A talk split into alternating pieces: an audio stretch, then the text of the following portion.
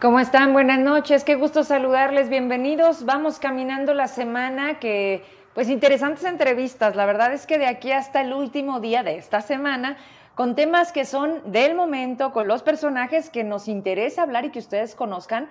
Y la verdad es que me da mucho gusto porque previo a que se llevara el proceso para la elección en el sindicato de la, bueno, del ESPAGUAS, Jenny, eh, que mayormente habíamos tenido comunicación justo por denuncias, es en el primer momento en donde yo la conozco junto con otro maestro. Eh, bueno, es, es ahí donde, digamos, tenemos como este contacto. Entonces, para mí, Jenny era de todas las planillas, pues, además la única mujer, Jenny. No, había otra, ¿verdad? Sí, éramos. Pero bueno, a Jenny era la que yo identificaba. Cuando yo le digo, que si quizás el tiempo nos iba a permitir que estando yo en, yo en vivo eh, pudiera tenerla, pero se alargó mucho el conteo de esa urna 10 que fue cardíaca y que ahorita estamos platicando detrás de las cámaras y no se imaginan, yo creo que todo, todo lo que se vive alrededor de esta elección particularmente que para mí se vuelve histórica y que no lo esperaba la propia universidad, la autoridad, y por eso miren, ya pasaron, ¿qué, Jenny? ¿Cuántos días? Cinco días. Cinco días y todavía no le dan lo que para nosotros sería como la formalización. Bueno, para ellos se llama toma de nota. Ahorita ella nos va a explicar. Y después, después de la entrevista de Jenny, vamos a, platicar con ustedes de algo que sucedió hoy en la mañana, que sin buscarlo, la verdad es que estas coincidencias son muy buenas. A mí no me había tocado, eh, pues ver cómo bajaban estas luminarias que se utilizan en los estadios, ¿no? Que vemos así impresionantes y dices tú, oye, y cuando se funde un foco de esos, ¿cómo le hacen? Bueno, pues usted vio mis en vivos que me subí al cerro del, eh, ah, Crestón Chino, unas grietas impresionantes que nos deberá de llamar la atención, sobre todo a la gente de protección civil, yo lanzaba este llamado a la autoridad que corresponda a toda esta zona, porque las eh, rocas empiezan a desprenderse y prácticamente estamos a pie de carretera. ¿sí? El camino a la bufa, yo les trataba de mostrar con un paneo, de hecho aquí lo traigo, y entonces cuando termino de hacer estas transmisiones, bajo, pero en ese punto donde es como un estacionamiento de la bufa, como un mirador, bueno, empiezo a ver a gente de obras públicas que están empezando a bajar esta luminaria y me dice un amigo de los que iba conmigo, ¿has visto cómo cambian los focos de esas luminarias? Le digo, no, pues se suben, dice, no, baja, ¿cómo crees? Y pues que me acerco con la gente de obras públicas, que les agradezco porque además bien amables, espero de verdad no causar un problema porque yo lo único que quise era, si yo no conozco, sé que mucha gente tampoco lo sabe y entonces pues ya me conoce, ¿no? Y la idea era compartirles ese momento. Me prestan el control porque además es un motor en donde se va jalando desde una caja que ellos abren en el poste, esta cuerda es como una, sí, como una manguera tremenda en donde va bajando lentamente todas estas luminarias y sorpresa que cuando llega prácticamente ahí a nosotros, eh, a la altura que estábamos, eran dos las lámparas fundidas. ¿Tendrás la fotografía?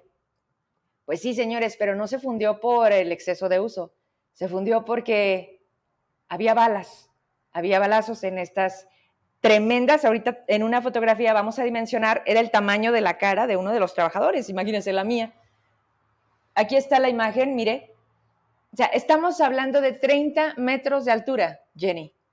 Así como esta tengo otra y cuando baja le digo a los muchachos, oye, ¿esto qué es? Me dicen, esto es una bala. O sea, fue, agarran este tiro al blanco, ¿no?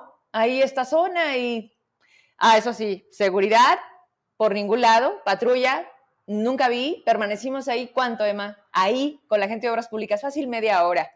Y en todo nuestro trayecto a la subida del cerro, ahí está la otra. En esta prácticamente agarra la punta, rasga y sale. Y obviamente quebra el foco especial que lleva esta luminaria.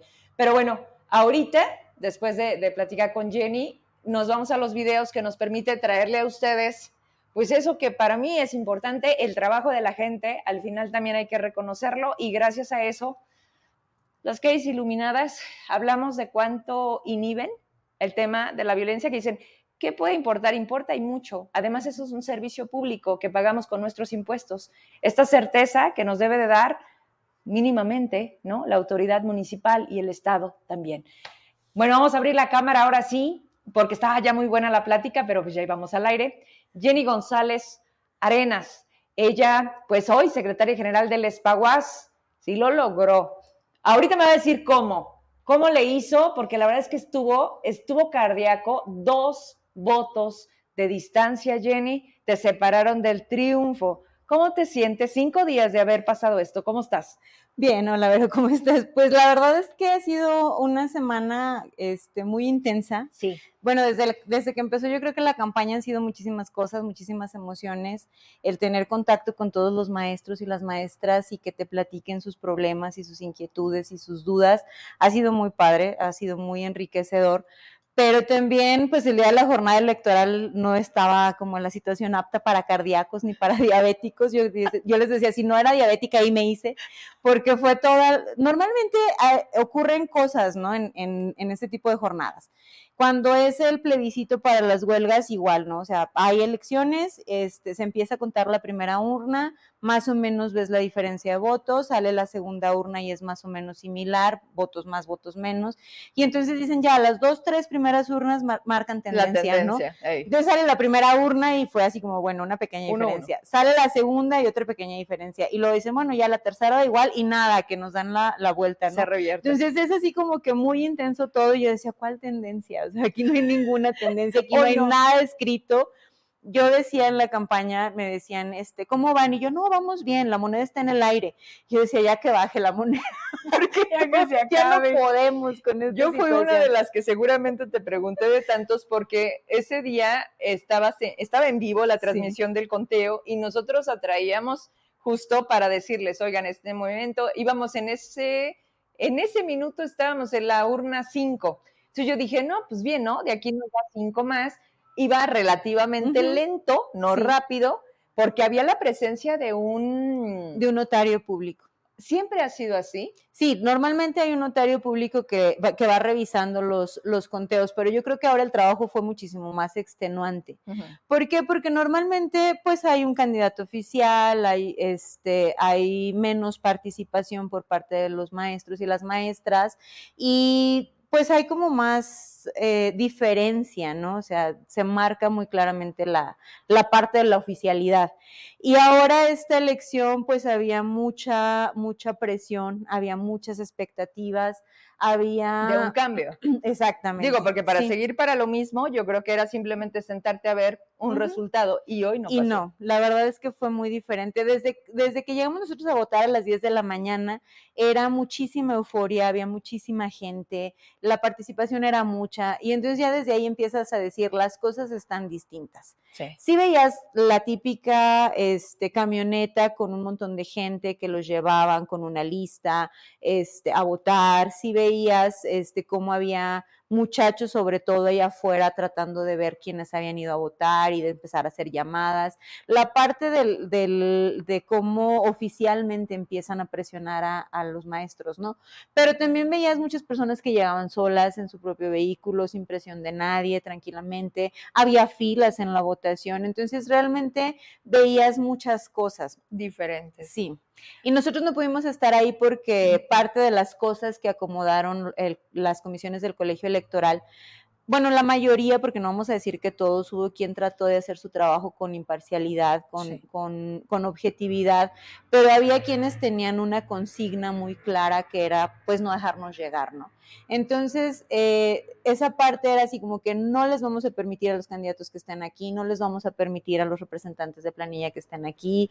Eh, Afortunadamente había observadoras del Centro Federal de Conciliación y Registro Laboral revisando también ahí las irregularidades, haciendo encuestas a los compañeros y a las compañeras para, para saber si tenían la información adecuada, etcétera, ¿no?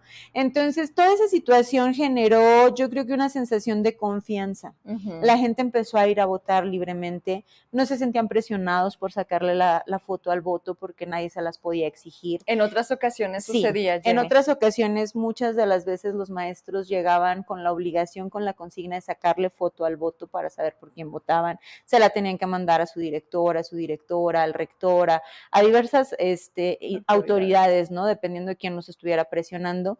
De hecho, ahorita, por ejemplo, ya sabemos que hay muchas, derivado precisamente del resultado, que ya hay presiones a muchos compañeros y compañeras que que sin haberse manifestado abiertamente por ninguna planilla, ya sus directores les están amenazando con la carga de trabajo. Ya les están diciendo que el próximo semestre no van a tener la misma carga, que les van a dar menos horas y todo porque sospechan que votaron por, por nosotros, por Jenny. Así es, entonces, y todavía ni siquiera tomamos posesión y todavía no empiezo, dice a ver, toma el café porque está bien interesante los números y creo que de aquí es la idea de tratar de entender este universo de lo que representa hoy Jenny. Es un padrón de 2.900 trabajadores, votantes. ¿Cuántos votaron en esta ocasión? 2.177. Decíamos que más del 70%. Sí, casi el 75%. Que eso también hoy se comportó distinto, porque las máximas de otros momentos eran un 65%. 65% sí. Ok, estos 800, alrededor de 823 votos que nos están faltando para tener la totalidad del padrón. Me hablabas de que se encuentra gran parte de jubilados. Háblame de eso porque luego no dimensionamos qué, quiénes son, quiénes forman parte de, ¿crees que todavía o que solamente son en activo? Y no, ¿qué es, qué es el SPAO? Sí, una de las, bueno, de hecho la delegación más grande dentro del, del padrón del SPAO es la de jubilados. Y es, bien interesante esa delegación porque pareciera efectivamente que dicen, pues ya están jubilados, ya no les interesa. Mm. Pero nosotros tuvimos una reunión con ellos y era la delegación más participativa. Ellos tenían muchas ganas de hablar, de opinar, de cuestionar, de preguntar. Y yo se les decía, es que luego, luego se nota que son una generación distinta, porque son una generación que tiene como más libertad para opinar, ¿no? A diferencia luego de muchas reuniones que tuvimos con docentes en donde había miedo, en donde había esa amenaza de que no hablaran con nosotros, de que no nos recibieran, de que no nos preguntaran. Y, y, sí nos escuchaban, pero, pero luego sí estaban así como que, ah, ya me vio aquel. O, o sea, desafortunadamente vivimos un, un terror laboral en muchas, en muchas unidades académicas. Con o sin elección. Eh, con elecciones y sin elección, ¿eh? en cualquier momento, o sea, porque realmente se acentúa en un proceso electoral, pero la verdad es que sí hay muchas amenazas con cargas de trabajo, con que no hablen, con que no digan, con que no se hagan cosas. Y está pasando. Y está pasando ahorita, exactamente. Jenny, el, el inicio de la campaña, digamos, comenzó con anticipaciones. A mí me llegaba una fotografía de un día previo, del día que se marca al 9 de mayo, a donde era el, espacio de, la campaña, ¿no? ¿Era la planilla amarilla? Sí. Ellos en la noche de un día antes estaban colocando ya estas lonas, ¿no? Y, y eso, por ejemplo, digo, no valió al final del día. A lo que voy es, como siempre, con este agandalle. Y lo que dijiste tú, para mí se vuelve como la base de todo, el oficialismo no eras tú.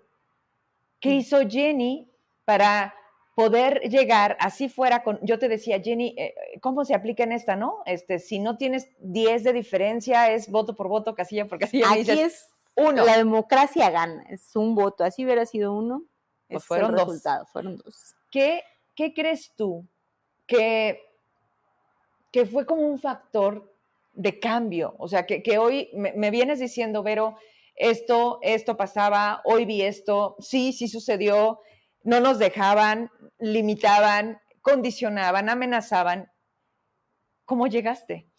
Yo creo que fue una serie de eventos que generan, que generan una, una dinámica distinta en esta elección. ¿Qué sucede? En primer lugar, este, yo creo que José Juan, el actual secretario general que está a punto de irse, genera una, una unión en contra de él este, que a nosotros nos favorece. ¿Por qué? Porque él fue muy patronal, él mantenía una relación muy cercana con el rector y cuando se trataba de defender nuestros derechos no lo hacía. Entonces en ese momento la gente empieza a darse cuenta que esa cercanía con el rector no nos ayuda, nos perjudica. Y luego pasan otras cosas que a lo largo de este último año empiezan a generarse movimientos al interior de la universidad porque la gente empieza a hablar entre sí.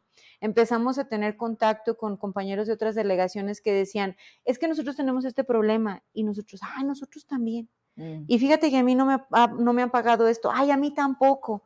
Y muchas, muchas problemáticas que pensábamos que eran individuales resulta que son colectivas. Y entonces empezamos a organizarnos en, todas, en torno a esas problemáticas y a darnos cuenta que no somos los únicos y que nos están violentando un derecho. Y entonces, fue el motivo con el que llegas conmigo. Exacto, exactamente, exactamente. esa era parte de la problemática. Entonces nos empezamos a organizar y toda esa gente que empieza a organizar se da cuenta que unidos podemos hacer más eco que separados, que Pero además que nos faltaba leer. A mí no se me olvida el día que me dijiste, Vero, está establecido y están violando porque mira, aquí dice en el y tú decías, "Oye, entonces o sea, se están yendo con los ojos cerrados, como dicen, a donde vaya el balón, allá vamos."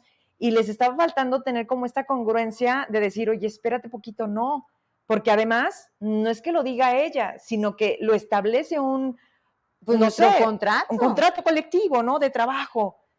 Y ya por muchos años pasaba que llegábamos, por ejemplo, a las negociaciones del contrato cada febrero y nos decía, el, el, mismo sindicato nos decía, es que el patrón dijo que no.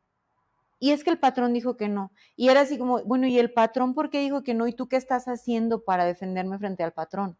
No es que el patrón dijo que no, y era, bueno, sindicato, ¿y de qué lado estás? ¿Del mío o del patrón? Y a lo mejor por muchos años estábamos aislados, no veíamos esa parte, y ahora yo creo que la misma, la misma pandemia que nos divide tanto, que nos separa tanto, nos hace que cuando regresemos empezamos a vernos y a platicar de muchas cosas que a lo mejor nunca habíamos platicado. Y entonces empezamos otra vez a cuestionarnos y a decir, es que la unidad es la clave. La unidad es la clave, esa es la realidad. Y entonces cuando nosotros empezamos a recorrer, bueno, primero cuando tomamos la decisión de, contender, ¿por qué fue? Porque nos dimos cuenta que podemos gritar mucho de, desde atrás, mm. desde las delegaciones, desde las trincheras, pero si no tenemos la cabeza, no se puede hacer nada. Si no tenemos la firma, si no estamos ahí en el lugar de la toma de decisión, no se puede hacer nada. Y entonces es cuando decimos, pues no hay de otra, vamos contendiendo. O sea, podamos ser, podemos ser antipuestos y antiespacios y antielección y ante todo, pero dices, a ver, la única manera de lograr una defensa efectiva no va a ser convenciendo al secretario general, va a ser teniendo la secretaría general, va a ser teniendo las diferentes carteras. Entonces, esa es la única manera de lograr la defensa de los derechos, ¿no? Porque luego muchas veces nos vemos así como que, ay, no, yo no voy a contender, yo qué necesidad tengo de andar en una elección. Pero dices, es que es la única manera de cambiar las cosas. Y entonces fue cuando nos sentamos y dijimos, ¿contendemos? Pues contendemos. O sea, vamos a dar la batalla. Y eso nos permitió estar más en contacto con mucha gente, acercarnos a mucha gente y que mucha gente nos dijera, es que yo ya la había escuchado, es que yo ya la había visto, es que mire, inclusive esta gente que nos decía, es que yo guardo las entrevistas que, que han dado, las conferencias de prensa y nosotros decíamos, es que la gente está preocupada, nos faltaba ese factor de cohesión, nos faltaba ese, ese espacio para manifestarnos. Y entonces cuando te das cuenta que a lo mejor no ocupas gritar, sino que ocupas accionar las cosas.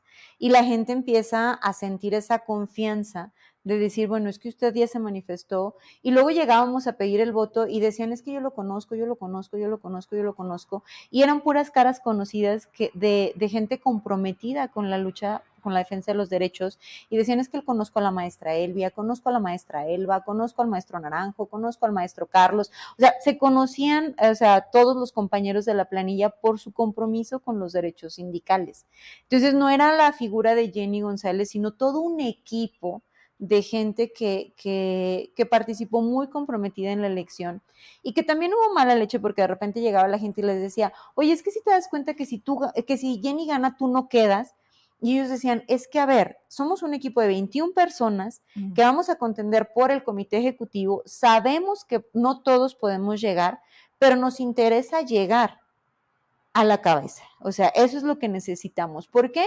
Porque es la única manera de, empezar a cambiar las cosas. Y confiaban en ti. Exactamente. Entonces dices, pues es que yo no, a mí no me queda otra cosa más que, más que sostener esta postura, más que ser a lo mejor la cara así, pero lograr que que o sea, lograr que, el comité ejecutivo se conforme de tal manera que podamos ser de verdad un, equipo de lucha de defensa de los derechos colectivos. Y yo creo que, el objetivo se logró. porque No porque Jenny encabece, sino porque se logró en primer lugar un, un comité ejecutivo equilibrado. ¿Por qué equilibrado? Porque finalmente las, las las planillas que contienden tienen representación. Me preguntaban hoy en la mañana, ¿quién gana? Todos. O sea, aquí no hubo perdedores. ¿Por qué? Porque si revisan la integración del, comité ejecutivo, están representando todos. Están representados los 956 votos de Jenny, los 956 votos de Manuel Rivera, los 155 votos de, la planilla de Claudia Cifuentes. O sea, están representadas todas las fuerzas. Entonces, no podemos decir que hay perdedores en esta contienda, sino que quien ganó fue el Espaguas. ¿Por qué? Porque hay un comité este, en donde están representados todas las fuerzas políticas, están representados todas las manifestaciones de, de, eh, de votos en, en, la contienda y vamos a estar representados en ese comité. A partir del, del 11 de mayo se acabaron los colores, ahora empieza una verdadera defensa del contrato colectivo y nosotros decíamos en la mañana, vamos uniéndonos, vamos empezando a trabajar así de manera colegiada para lograr esa defensa. Lo que acabas de decir es como la idea perfecta de las campañas electorales de los partidos políticos, de la gobernanza en una generalidad. Él se gobierna para todos y no hay quien pierda o quien gane. Sin embargo, en, el, en, en esencia, en la práctica, sucede, Jenny. Por ejemplo, y, y obviamente podremos decir, aquí lo más importante, como lo dijiste también, será accionar y ver que se cumple la palabra con el hecho. Quienes no fueron parte de tus colores, que quedaron atrás, pero que finalmente, por lo que quieras, por conveniencia, por indicaciones, por amenaza, por convicción, decidieron ser parte de otras planillas. Hoy llegaste tú con un equipo de 11, ¿contigo son 11? Sí, o sea, el, comité ejecutivo lo conformaríamos 11 personas. 11 personas. ¿Cuánto dura tu Bueno, tres años. Tres años. ¿Y hay, hay algún cambio que pudiera darse en el, en el transcurso o de inicio a fin se mantiene? O si hubiese alguna circunstancia, si habría algún cambio que tú dijeras, no está funcionándome, compañero, el que sigue. Digo, de entrada tienen que asumir los 11 que, que, damos, ¿no? O sea, los, las 11 personas que, que, ya se estableció que van a formar el comité ejecutivo tendrían que asumir. Se puede hacer un cambio, pero dada la, la misma este, configuración de la, de la convocatoria, se puede hacer un cambio, por ejemplo, si el, si el espacio queda asignado para hombre, tendría que hacerse un cambio por otro hombre. Y si el espacio es para mujer, tendría que hacerse el cambio por, para mujer. Y se le pediría a la fuerza que, que, lo nombró, que pues, o sea, que lo, que lo propuso pues para esa cartera, que nombrara a alguien más en caso de que alguno no quisiera estar en el espacio. Pero de entrada todos tienen que asumir, todos tendríamos que asumir. Entonces, en este caso, este, por ejemplo, nosotros ganamos la Secretaría General, pero dado que está muy cerrado el voto, la siguiente cartera es un nombre de la planilla amarilla y luego la que sigue es una mujer y el que sigue es hombre y mujer, hombre, mujer, hombre, mujer, y, y, casualmente quedan uno y uno, entonces queda mujer secretaría general, hombre, este, asuntos laborales y mujer en el caso de la coordinación de admisión, y luego hombre y luego mujer, y casualmente son mujeres de la planilla roja, hombres de la planilla amarilla, y en este caso son seis mujeres, somos seis mujeres y cinco hombres los que conformaríamos la, el, comité ejecutivo de manera, de manera integral y casualmente los cinco, son, los cinco hombres son de la planilla amarilla, somos cinco mujeres de la planilla roja y una mujer de la planilla naranja. De hecho, ella ya se integró con nosotros, ya estamos trabajando las, las seis de manera colegiada, ya les hemos hecho la invitación públicamente a los compañeros de la otra planilla para que se, se contacte con nosotros y empecemos a trabajar pues ya como comité ejecutivo electo para empezar a,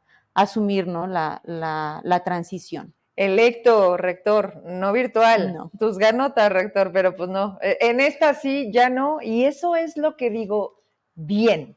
Bien porque es un gran mensaje, porque si algo conocemos de esta universidad son estos cotos de poder, son estas, el, el, el casi casi siéntate, sigues tú, no, no importa. Tan era así que el formato estaba hecho no considerando que Jenny llegara y entonces, ay caray, les movieron las cosas. ¿Por qué la toma de notas cinco días después no ha sucedido? Bueno, es un proceso que se tiene que hacer ante el Centro Federal. Ok. Y lo tiene que iniciar el secretario general actual, que es el que tiene la toma de nota.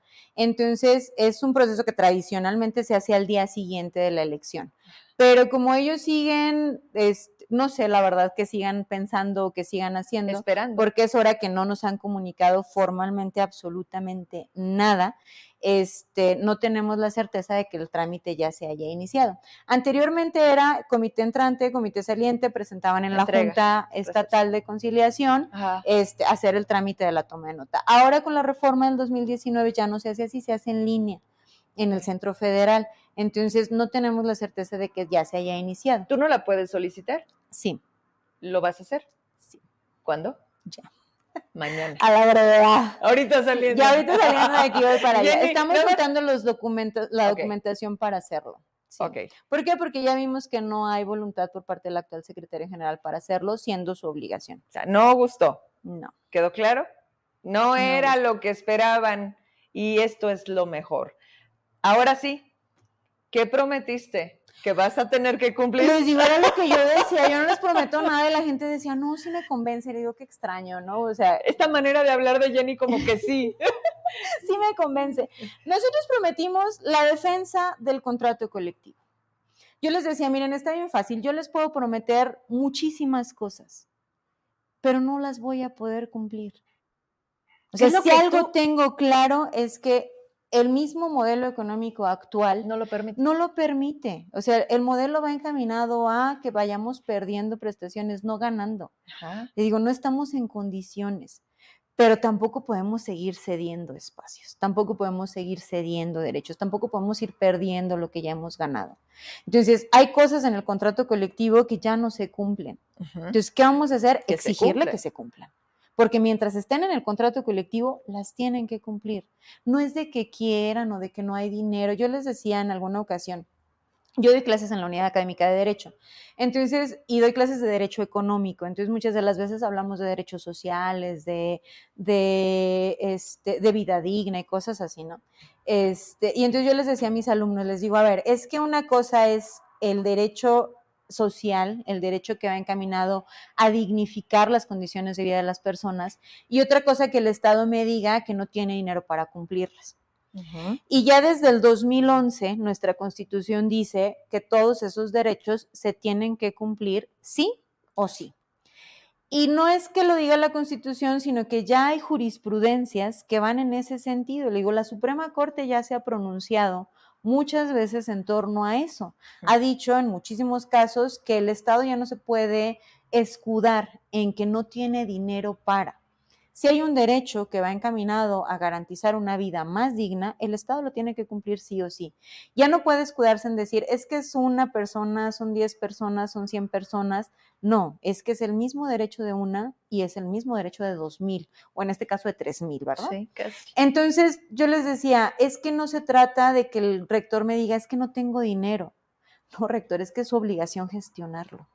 No me puede decir, es que no tengo dinero para pagarle al, al, al ISTE. Es que, o sea, haciendo cuentas, se necesita una gestión de 9 millones al mes para cubrir esa deuda. Entonces dices, bueno, puedes gestionar 9 millones para otra cosa y no puedes gestionar 9 millones para cubrir la deuda del ISTE, que implica garantizarle el derecho a una vejez digna, a la pensión a, a todos los trabajadores.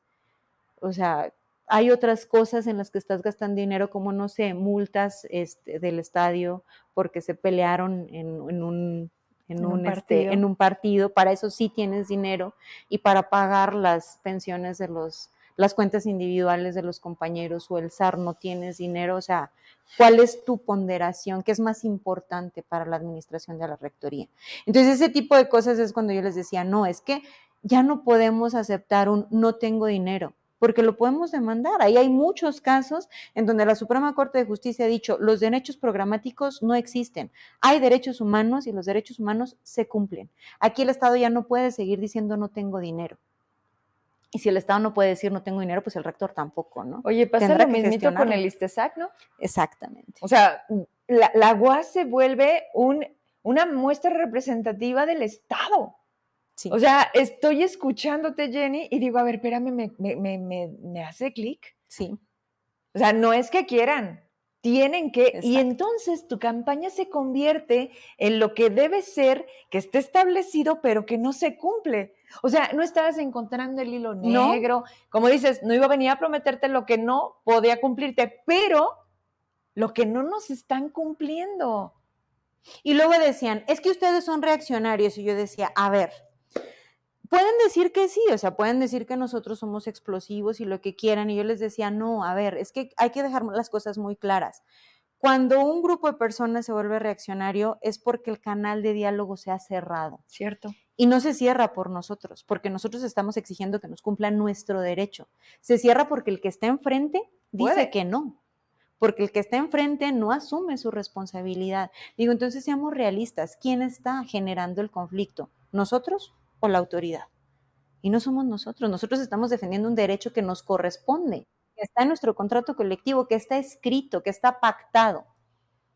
¿Quién no está cumpliendo aquí? El rector tiene miedo. Poquito, yo creo. No, bastante. O sea, se está enfrentando a una realidad que veían no llegar, que buscaban no llegar, que no llegara. O sea, de verdad, mira, 8.35 ha sido de verdad un placer. No habíamos platicado así, Jenny. Te digo que yo sé que en algún momento nos habíamos visto fuera de una entrevista, porque además somos de Fresnillo, ¿verdad? Pero, pero es la primera vez que la tengo aquí y que platicamos así y me gusta, me gusta, me emociona, me inspira. Y la verdad es que urgía, Jenny. Te dije ahorita, ¿es premio o castigo? Es reto, es un reto. Y yo creo que hay mucha gente detrás que nos respalda y que nos va a ayudar a cumplir con este reto. Estamos convencidos de eso. No, yo, yo me convenciste me convences, te creo. Eh, sé que también esta apertura hacia los medios de comunicación, eh, vaya, lo, mandaba desde la línea de la rectoría. El rector no me ha aceptado una entrevista. Digo, o sea, te confirmo el hecho de que el problema no es el medio de comunicación. O sea, el, problema es que tiene miedo él, David Monreal, el secretario general, todos de los que deben de cumplir Mm, lo establecido, ni siquiera la conveniencia de, mía o de otras personas. Y es ahí cuando dices, me da esperanza el hecho de darme cuenta que sí puede suceder, que la gente hoy salió a votar de una manera distinta, que, que convenciste a alguien que escuchó, porque yo creo que aquí viene la clave, Jenny. Estamos como tan ya, la inercia como lo que es, no, pues es que siempre es lo mismo, no, es que no les gana, gánale al PRI, decían, y le ganó Morena. Y ahora, ¿cómo sacamos a lo mismo que tanto nos está dañando? Porque todavía hay quien se atreve a defenderlo. Yo no, Jenny.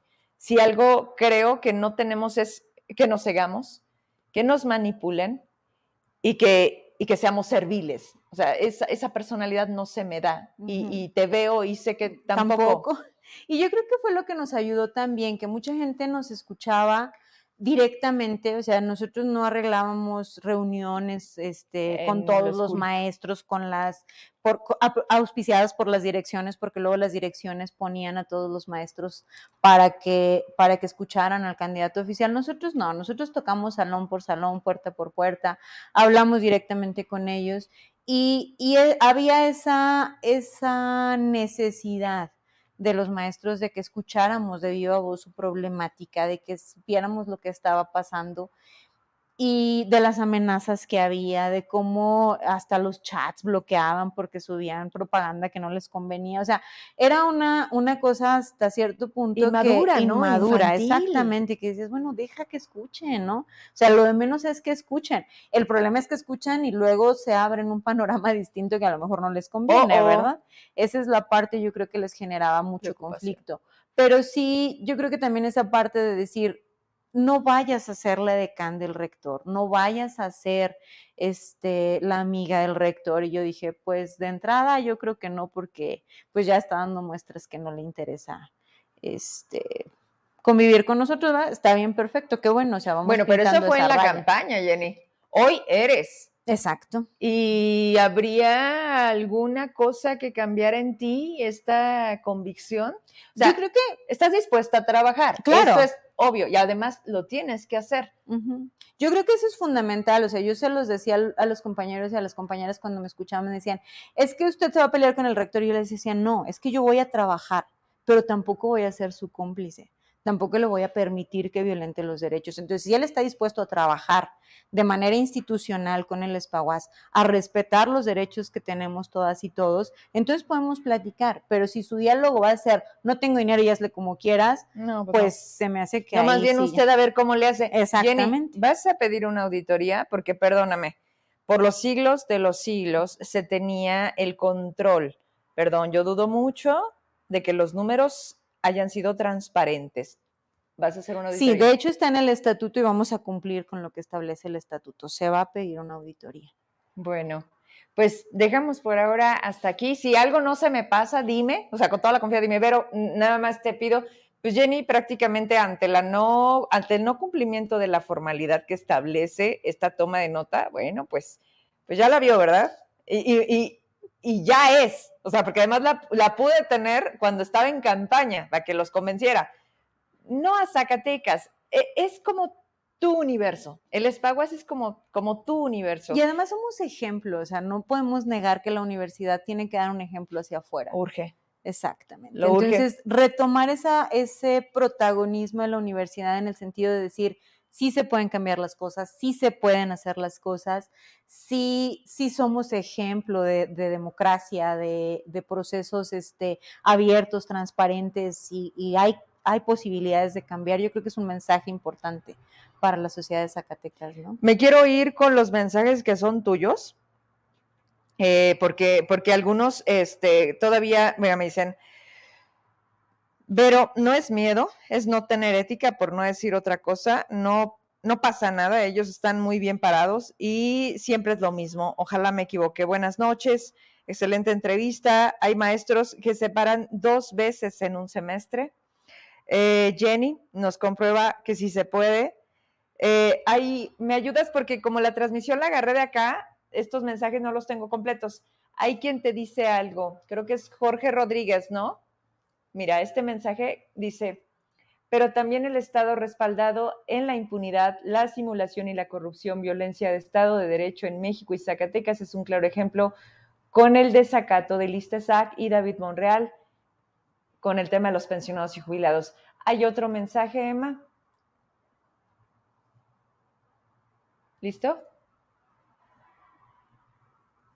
Pues bueno, yo creo que con esto tenemos por ahora. Yo te pediría, en la medida de, lo que también sea posible, la continuidad, eh, la comunicación. Claro.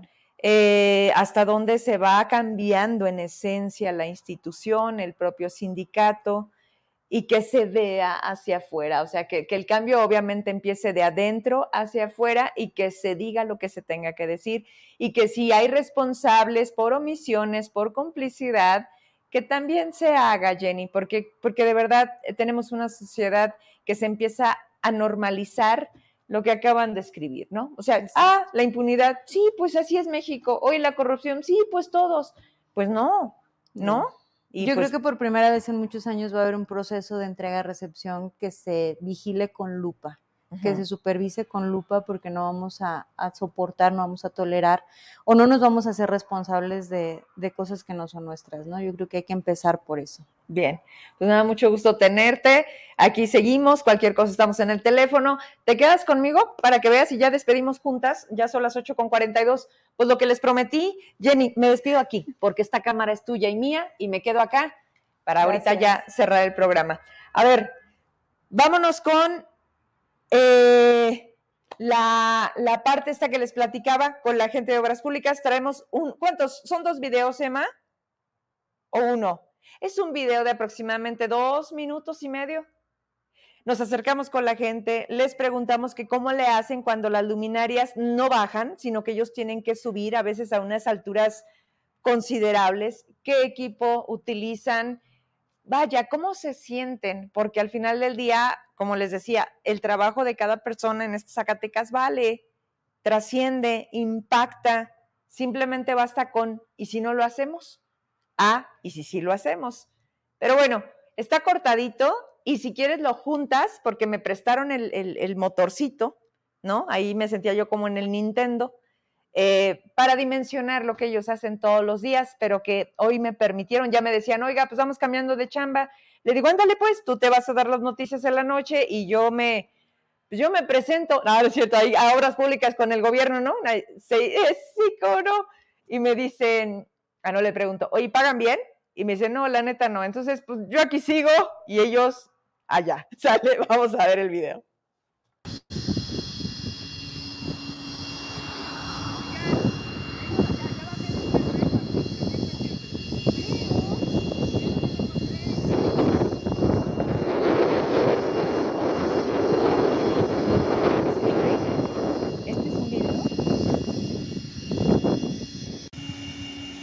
Listo.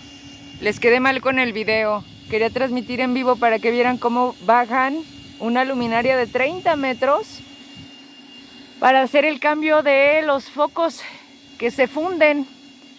Voy a enseñarles la cajita desde donde tienen como el motor. Eso es súper padre. Y lo ponen abajo y vamos a ver cómo lo cambian y vamos a platicar de paso con la gente de obras públicas que hace este trabajo todos los días obviamente para tener nuestras vialidades, calles iluminadas. Ahí están trabajando. Y aquí está, son oficiales. Está la camioneta, saludos. El arquitecto Pasilla, si no me equivoco, está al frente. Ingeniero, ingeniero. El arquitecto fue el anterior. Al Inge Rayas también. Saludos, Inge. Ahí viene, ahí viene, poco a poquito. 30 metros. Mire, vamos a acercarnos.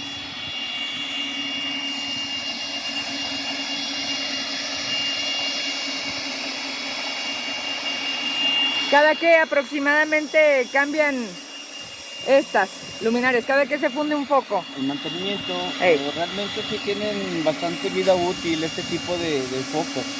El problema ahorita es de que ya son tecnologías de LED, ¿no? Eh, no, ante, anteriores a LED.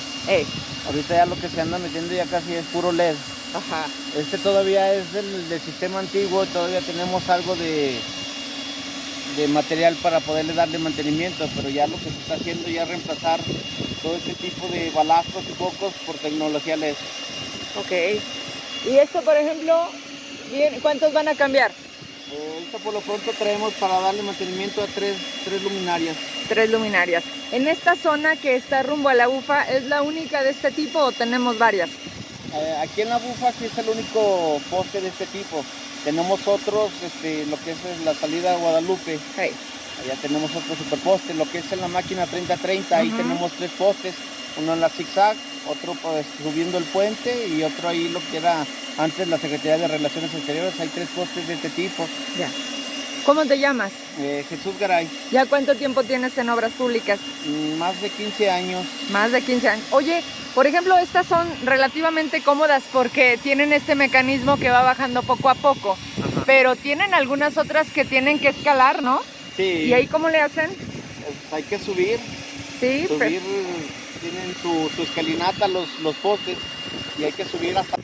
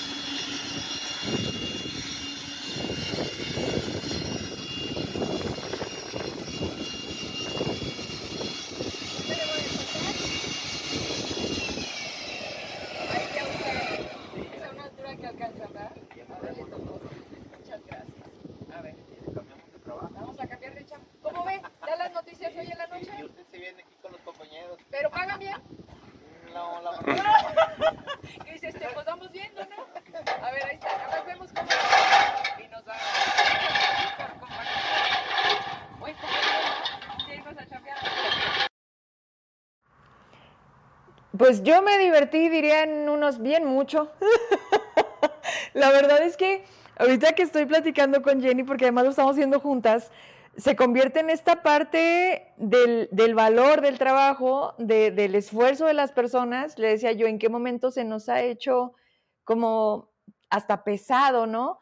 Porque no quiero entrar en detalles. Pude platicar con ellos eh, sobre la seguridad, sobre el equipamiento, a lo que representa su seguridad, ¿no? O sea, los guantes, el casco, cuando tienen las cuerdas, los, no sé.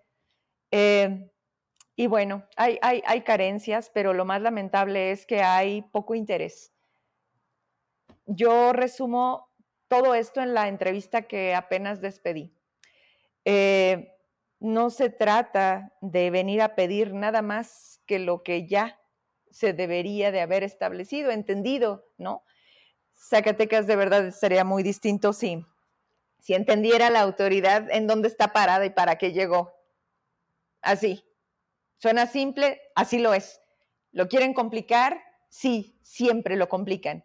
Pero además no dejan, no hacen o no saben o poco les interesa. Ya me voy, muchas gracias. Prácticamente, pues minutitos. No, no estoy muteada, ¿verdad? Porque luego en este cambio de, volumen ah, no quiero cometer el error, pero estábamos platicando fuera de cámaras. Entonces, con esto me voy porque todavía tengo a Jenny aquí. Alba Amaranta dice, mucho miedo de que se destape la cloaca. Ese silencio y esa ineptitud por parte del secretario del Espaguas y hemos tenido que soportar durante tres años todos los sindicalizados. Pues sí, debería de ser el primer actor bueno, pero es que también es el primer preocupado, porque es al que le van a decir, oye, ¿qué crees que me encontré en tus cajones? ¿Verdad? José Juan se llama, ¿verdad, Jenny? Bueno, José Juan, llegó el momento de hacer la entrega, ya, se acabó. Lo que pudiste hacer, pues que te lo reclamen, o si tú te sientes muy cómodo por haber cumplido, pues entonces el que nada debe, nada teme, ¿no? Pero ya, ya le toca a Jenny. Señores, mañana Mañana les pido, como todos los días, por demás, ¿no? Estoy, una, agradecida por ver a este espacio con una confianza de un nivel de confirmar las denuncias que se han interpuesto ante la fiscalía por algo que no, no, no, no, no. No fue ni error, ni una equivocación, ni estamos señalando a quien no es seguimos hablando de protección civil porque mañana aquí en este programa nos van a confirmar a quien nombran quién es. Para que esto suceda se necesita de una red. Quien opera, quien cobra, quien manda, ¿sí? Geu Márquez no está solo en esto que se confirma con las denuncias de las personas afectadas que se cobraban hasta 50 mil pesos por trámites en los que no había razón para que se hicieran de manera como él lo quería hacer por fuera. Dejaban el documento, los espero en la oficina y ahí nos arreglamos. No solamente fueron tres o cuatro, no solamente fueron constructores ni gente de las mineras, porque aquí viene un temazo. Me lo escribían cuando estaba haciendo la transmisión. Vero lo de los sismos, Vero lo de los explosivos, oye los permisos, oye la recurrencia, oye, ¿quién se los permite? Protección civil, porque había de por medio un acuerdo, ¿sí?